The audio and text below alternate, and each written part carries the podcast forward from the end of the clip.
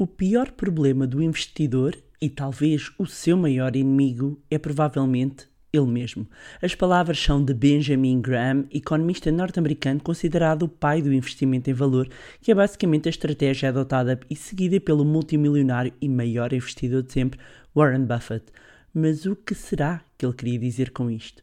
Neste episódio vou explicar quais as armadilhas comportamentais que podem levar os investidores a tomarem más decisões e como as podem evitar. O meu nome é Bárbara Barroso, sou especialista em educação financeira e finanças pessoais e sejam bem-vindos ao Money Bar. Money!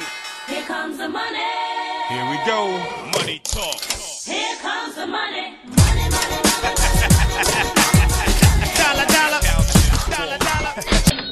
Então, hoje vamos ter uma aula de finanças comportamentais, que é só assim dos meus temas preferidos.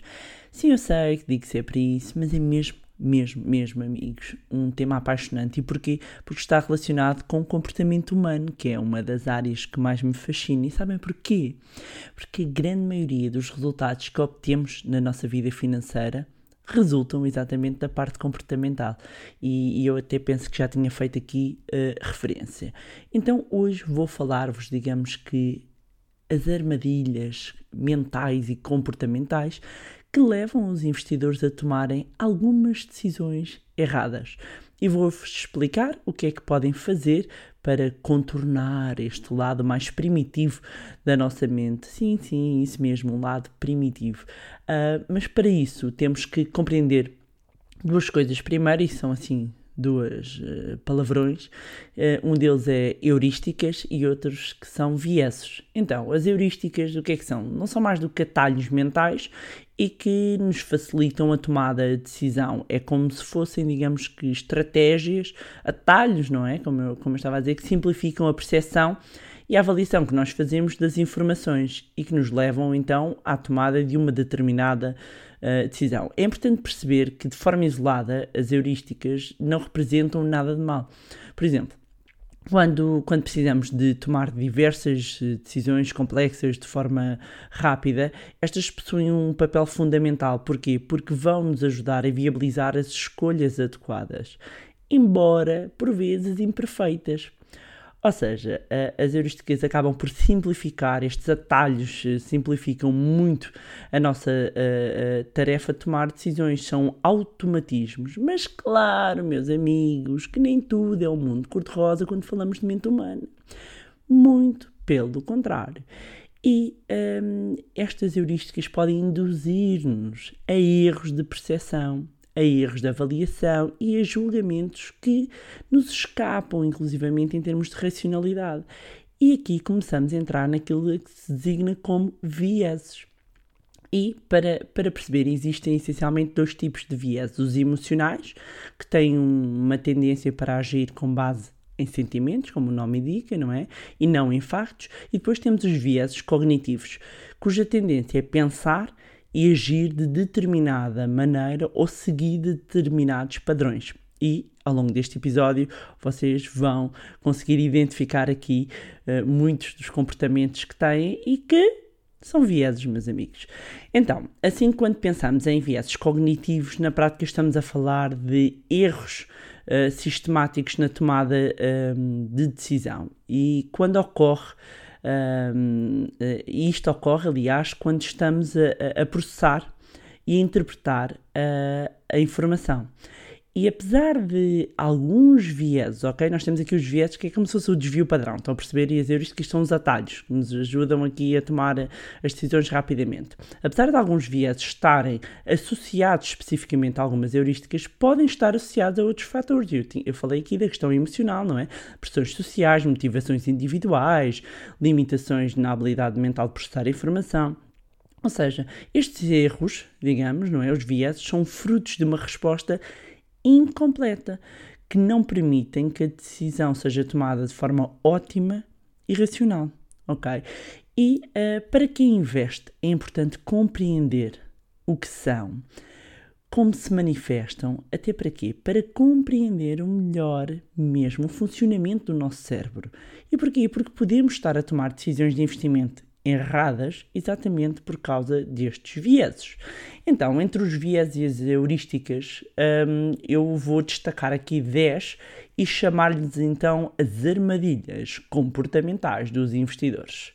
Estão prontos para conhecer? Então, número 1. Um, a primeira de todas temos a ancoragem. O viés da ancoragem uh, acontece quando usamos algum dado como referência para a tomada de decisão independentemente de dela ser relevante para aquele momento ou não. Ou seja, esse dado vai ancorar a sua decisão. Por exemplo, se antes de investir nós eh, estivermos expostos ou na presença de palavras como promoção, oferta imperdível, estes conceitos eh, podem dire direcionar a avaliação que fazemos no momento de investimento um, ou quando estamos a escolher os investimentos. Por exemplo, quando recebemos do, do banco uh, um e-mail do gestor de conta a dizer tenho aqui um excelente investimento para, para recomendar. O objetivo é exatamente que perceba que a, que a recomendação é excelente antes de analisar o, o, investimento, ok? E quando falamos de ancoragem, muitas vezes estamos, uh, está também ligada a valores numéricos como tal, quando nos apresenta uma determinada uh, rentabilidade, uh, às tantas nem sequer fazemos a comparação com uh, as taxas de juros, com a inflação, um, va vamos ancorar, ancorar a nossa decisão em a informação e referência que, da qual estivemos presente recentemente. E para evitar ou seja, aqui dicas para evitar este viés uh, de ancoragem do ponto de vista do investidor é um, ehm, formas que nós temos de evitar prestar especial atenção aos valores tomados como referência e verificar se têm fundamento sólido ou se são arbitrários, ok? Ou se, se são estratégias que estão simplesmente a ser utilizados como âncoras. Depois é importante manter-se atualizado quanto aos valores tomados como base de, de comparação. Depois questione uh, uh, uh, as premissas, um, verificando se elas realmente são, são relevantes e evite também a tomada de decisões financeiras por impulso, sem informações suficientes.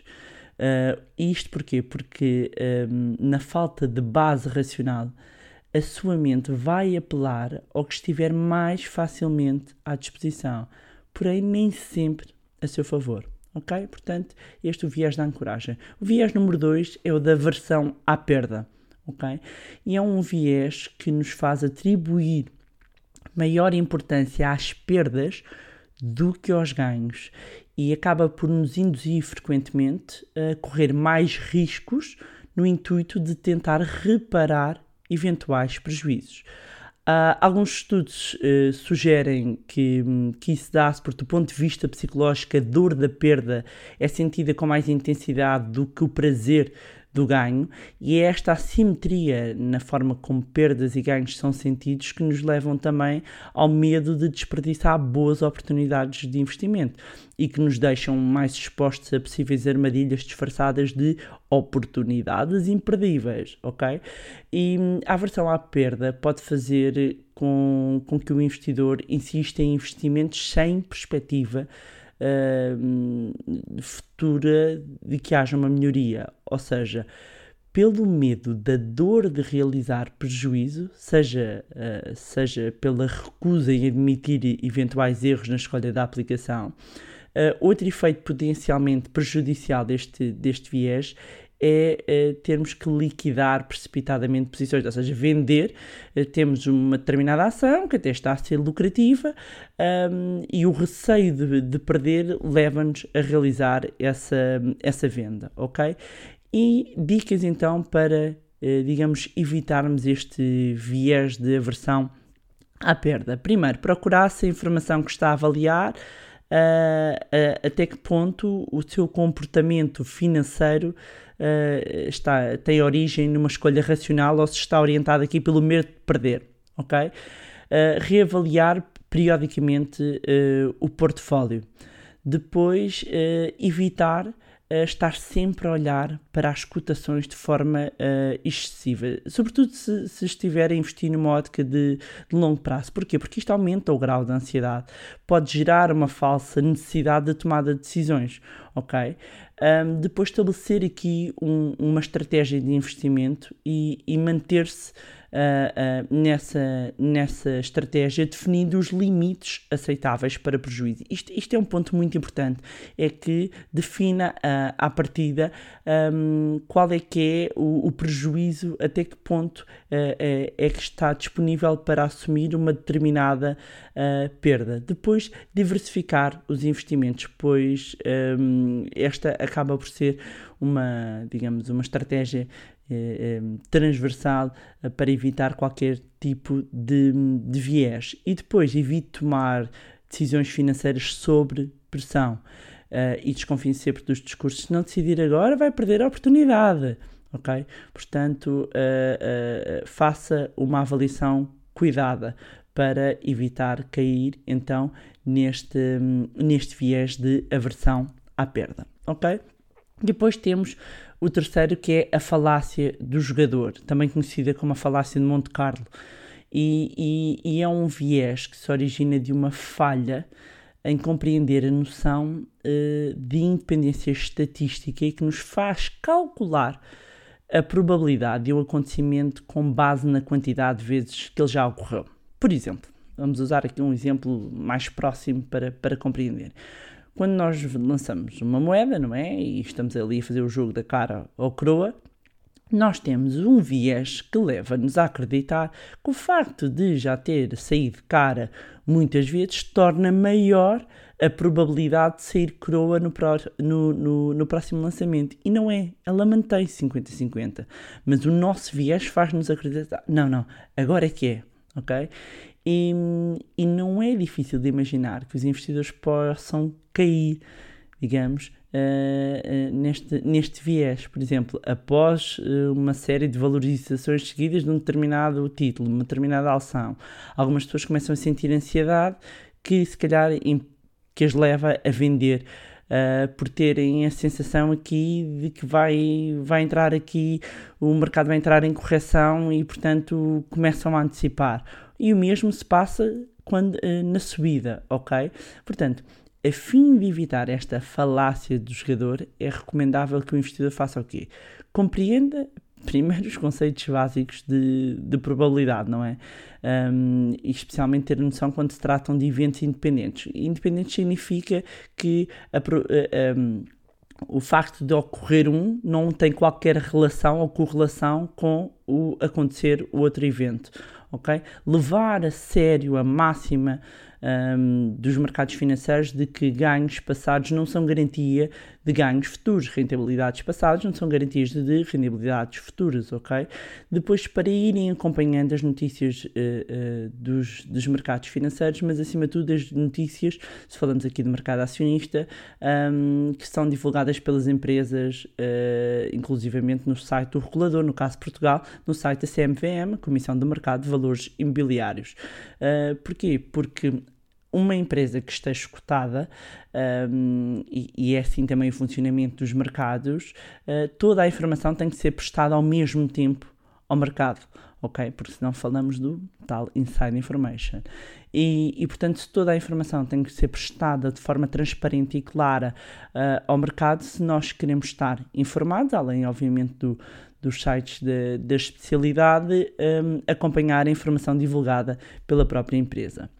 Depois, o quarto viés é o da confirmação.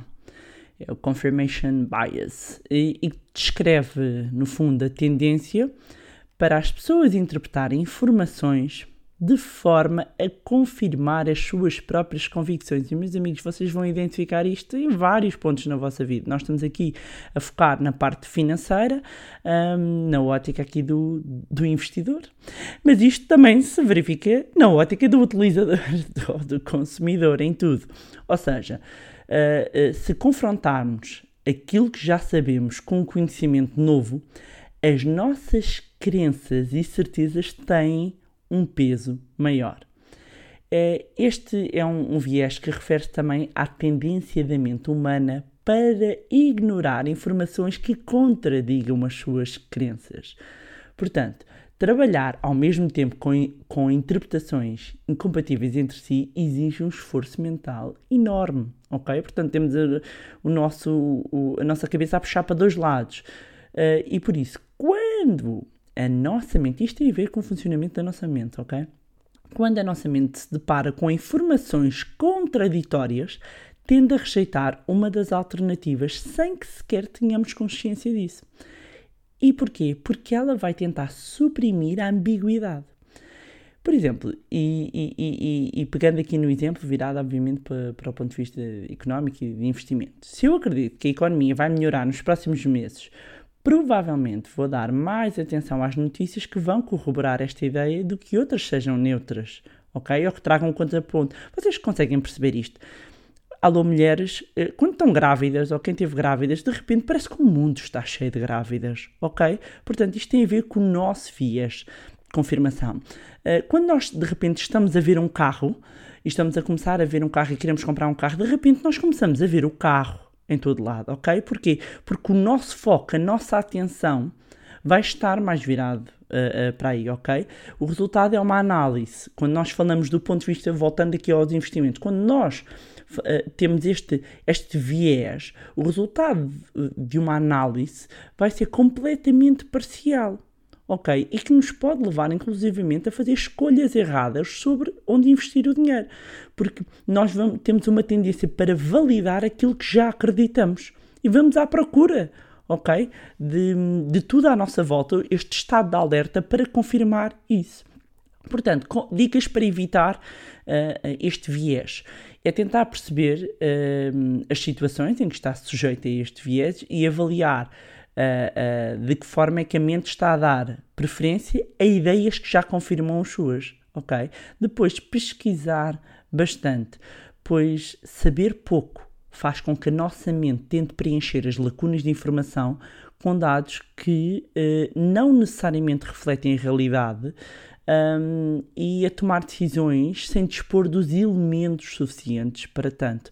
Ou seja, meus amigos, literacia financeira. Depois é importante confirmar, uh, um, além de confirmar a informação, comparar informação de diferentes fontes ok? Portanto, muita atenção aqui às fake news e aos sites duvidosos. Procurem discutir ideias também com pessoas que tenham posições diferentes e saibam os motivos um, que, que, que as levam a ter esse tipo de, de posição. E depois, uh, como é óbvio, recorrer a uma pessoa de confiança na hora de tomar decisões financeiras importantes. Mas atenção, aqui não é para tomar a decisão por si mas para trocarem informações. Autoresponsabilização e de ouvir o episódio 19 da reprogramação financeira deste magnífico podcast, ok? E mesmo para quem já ouviu, depois deste não perde nada, pelo contrário, reforça. É, é o que eu vos costumo dizer, tudo se liga e vocês percebem que há aqui um fio condutor. Quinto viés uh, é conhecido como o da lacunas da empatia e, uh, aliás, lacunas de empatia quente-frio, é Hot Cold Empathy Gaps, e diz respeito ao facto uh, da, nossa quanti da nossa capacidade de interpretar os acontecimentos é profundamente dependente do nosso estado emocional. Explicando de uma forma mais terra a terra. Quando nós estamos num determinado estado, temos muita dificuldade em colocar-nos num estado diferente, ok? Incluindo nós próprios. Portanto, quando nós estamos alegres, não nos conseguimos, parece que lembrar de quando estamos tristes, nem sentir a tristeza de outras pessoas.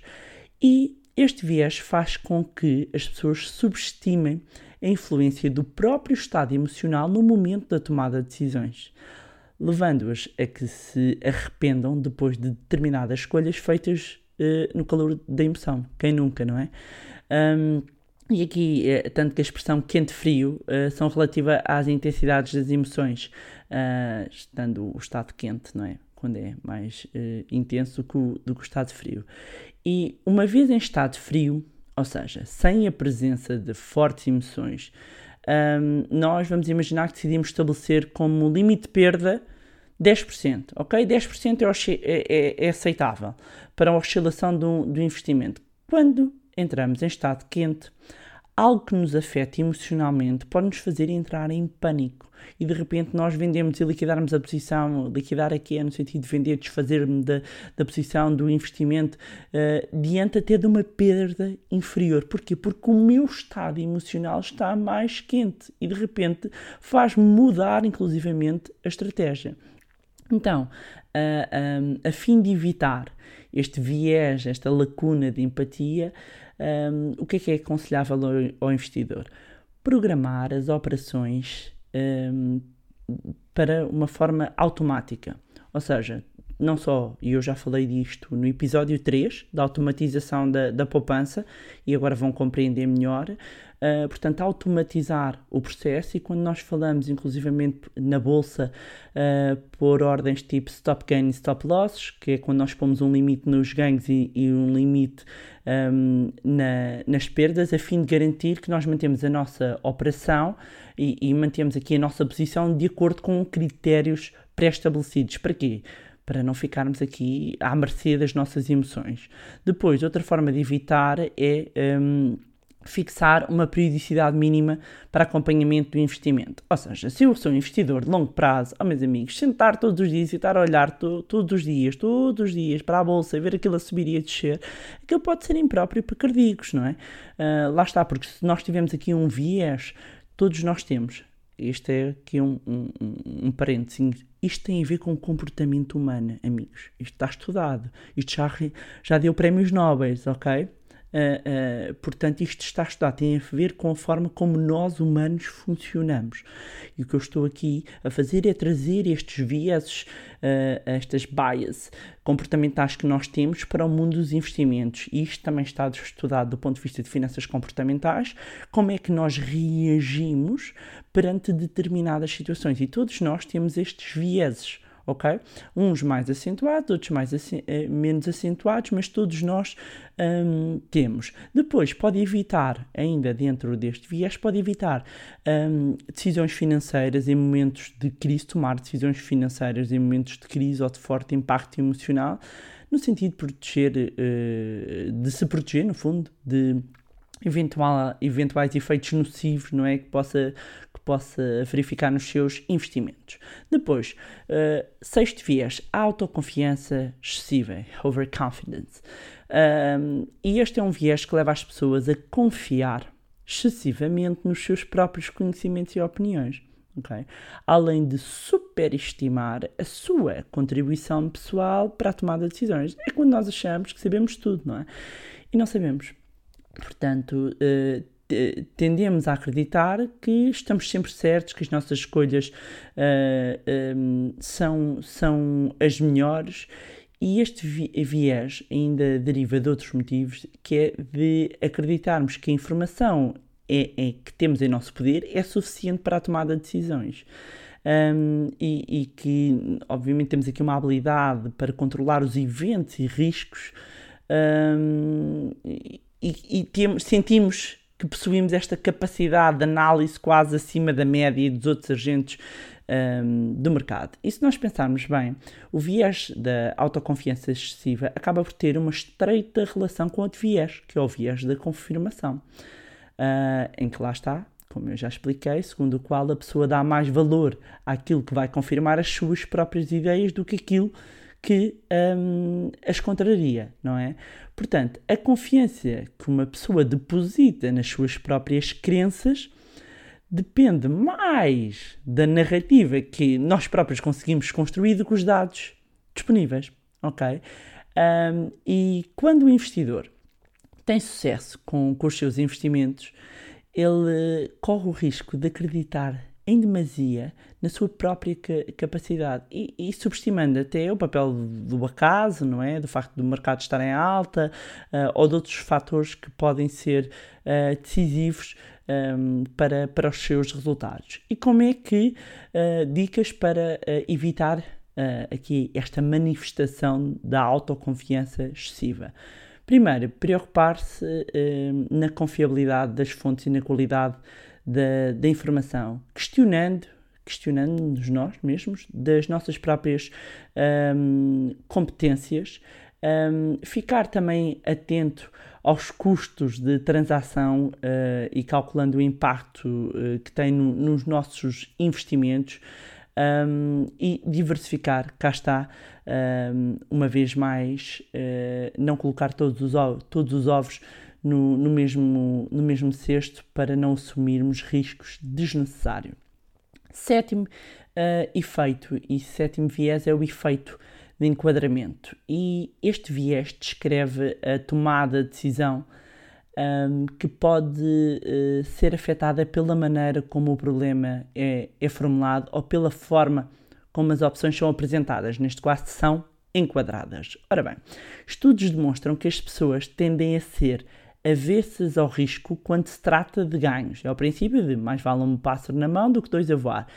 E são propensas a correr riscos a fim de evitar ou compensar a, a perdas, ou seja, fazer o preço médio, um, fazer o preço médio que entrar várias vezes no mercado, uh, um, entrar em alta e em baixa, ou seja, entrar de forma sistemática para, para fazer um preço médio ou manter uma posição perdedora. Outro exemplo é, é um teste e, e, e, que já foi feito, em que se pede às pessoas para escolherem entre, e pensei agora, receber de graça um voucher de 10 euros, ok? seja, dou-vos um voucher uh, que dá direito a 10 euros, ou pagam 7 euros por um voucher que vale 20 euros. Primeiro caso, hipótese A, um voucher, eu dou-vos um voucher de 10 euros, no outro, vocês pagam 7 euros por um voucher que vale 20. E a maioria costuma optar pela alternativa gratuita, ou seja, a primeira um, que é menos benéfica financeiramente. Estamos a avaliar uh, financeiramente. Isso um, dá-se, porquê? E aqui vem mais uma relação devido ao viés uh, da aversão à perda, em que a diferença de valor subjetivo que existe entre ganhos e perdas, ou seja, a perda é sentida com muito mais intensidade do que o ganho, ok? e a maneira como a escolha é apresentada, ou seja, o seu enquadramento, vai explorar também este outro viés, influenciando a tomada um, de decisão. Ou seja, é possível que uma pessoa seja induzida a escolher uma opção menos vantajosa financeiramente a fim de fugir do risco se as alternativas forem enquadradas em termos de ganhos ok? Ou seja, de repente, se eu faço um enquadramento de ganhos, como uh, a aversão à perda é maior do que o prazer pelo ganho, eu posso tomar uh, decisões que não sejam favoráveis para mim, tendo em conta estes vieses. Então, como é que eu faço para evitar este, uh, este efeito de enquadramento? Um, é examinar uh, cuidadosamente as informações um, apresentadas e sempre, sempre que houver investimentos, procurar também uma, uma segunda opinião um, e uh, tentar julgar a situação do investimento do ponto de vista também de quem nos está a oferecer ou quem nos está a recomendar uh, o investimento, até para perceber se há eventuais conflitos de interesse e depois também procurar ter uma visão global do investimento, avaliando não só a rentabilidade, mas os custos, os riscos envolvidos, as taxas de custódia, corretagem, impostos, penalizações por eh, resgate antecipado, etc. Estes uh, são sete dos grandes uh, vieses, mas há ainda mais três que eu gostava de salientar. Aliás, como puderam ver pelo título, são dez. Um é o viés da disponibilidade. Ou seja, de acordo com este viés comportamental, nós tomamos decisões com base na frequência dos, do, dos acontecimentos recentes. Ou seja, utilizamos a informação que está mais facilmente disponível agora. Por exemplo, o preço, achamos que o preço de uma ação vai cair porque ele se comportou dessa maneira nos últimos três dias. Ok? Depois, outro viés uh, que é muito frequente acontecer, e sobretudo quando falamos em investimento em mercados financeiros, que é o efeito manada. E é um efeito que é evidente quando as pessoas fazem o que os outros estão a fazer, em vez de usarem as suas próprias informações, análise, conclusões, uh, decisões independentes. Um, e, e, nós vemos muito isto. Vemos nos mercados financeiros grandes movimentos de compra e de venda uh, baseados em especulações ancoradas em comportamentos de, de grandes investidores ou, ou, ou fundos. E, e, há um princípio também nos mercados financeiros que é quando toda a gente já está a falar, quando de repente a recomendação já, já chega ao táxi, é sinal de fugir e, e de vender, não é? Porque é, quase sempre o efeito manada é de repente uma coisa começa a dar, um investimento começa a dar e, e vai tudo atrás, vai tudo atrás, vai tudo atrás, porque a pessoa sente que pá, eu estou a perder aqui a, a oportunidade. Portanto, vai aqui no efeito manada. Depois temos, uh, por fim, o viés do otimismo. Nós temos uma tendência a acreditar que uh, está menos em risco de sofrer um efeito, que estamos menos em risco de sofrer um efeito negativo em comparação aos outros. A gente nunca acha que nos acontece a nós. Isso é aos outros ok? E nós verificamos isto em muitas áreas da nossa vida financeira. E se pensar, inclusivamente, no episódio em que eu falei do planeamento financeiro, das seis áreas da vida, acontece-nos muito isto e leva-nos, inclusivamente, a uma má gestão do risco. Todas estas armadilhas uh, uh, são de extrema importância nós temos atenção. Porquê? Porque podem prejudicar os investimentos. E como eu costumo dizer, informação é poder. E se a maioria dos resultados advém da parte comportamental e se a parte comportamental advém da forma como pensamos, voltamos aqui à recomendação de ouvir o episódio 19 da reprogramação financeira. E vocês percebem que tudo faz ainda mais sentido. Eh, de certa forma, quando nós uh, sabemos quais é são estas armadilhas, conseguimos detectar e sistematizar estes vieses, conseguimos proteger-nos e reduzir o risco. Por isso é essencial sabermos uh, lidar com estes nossos desvios. E pronto, era isto que eu tinha para vos trazer hoje. É um daqueles assuntos que abana aqui a nossa estrutura, e, e, é necessário para construirmos uma base sólida em termos de conhecimento rumo à nossa liberdade financeira.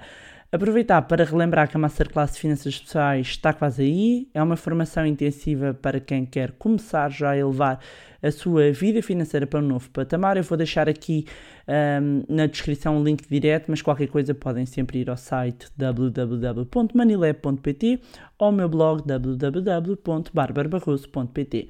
Mais uma vez deixar um obrigado a quem tem enviado as mensagens de feedback uh, e, e, de apoio. Muito, muito obrigado. Aproveitar e reforçar para quem ainda não tinha ouvido e pedir que todas as dúvidas agora sejam canalizadas para o e-mail info barbarabarroso.pt uh, porque vamos usar essas dúvidas para o consultório financeiro. Ou seja, podem colocar no, no e-mail o título consultório, o tema, por exemplo, consultório traço investimentos, colocam uh, no corpo do e-mail a vossa dúvida. Todas as semanas serão escolhidas duas ou três perguntas, conforme a complexidade, para responder essas dúvidas, onde no meu Instagram. Para quem ainda não segue, Bárbara underscore underscore Barroso e será respondido mais concretamente no IGTV. Pedia uh, uh, mesmo, e, e, estou a reforçar, para centrarem aqui as dúvidas. E, e volto a dizer então o e-mail info.barbarabarroso.pt é que um, torna-se muito complicado, são muitos, muitas solicitações e, e, e, estando tudo espalhado, depois é mais difícil para mim de responder. Mais uma vez, não se esqueçam de subscrever o podcast, deixarem uma avaliação lá também no iTunes para mais pessoas terem acesso a conteúdos de literacia financeira e se gostaram do conteúdo e acham que vai ser útil a outras pessoas, sejam familiares ou amigos, partilhem. Quanto a nós, encontramos-nos no próximo Money Bar. Money! Here comes the money! Here we go! Money talk!